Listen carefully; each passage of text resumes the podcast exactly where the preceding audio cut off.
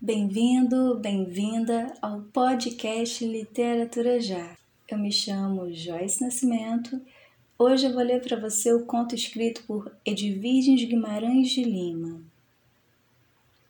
A amiga que apoia no humor.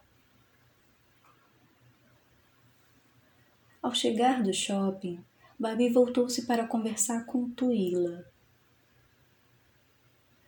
Amiga, Vi um vestido lindo, a cor, o corte, a costura, só não tive como comprá-lo. O que houve? perguntou Tuila. A boca do vestido era alta, disse ela. Mas vestido tem boca? perguntou Tuila.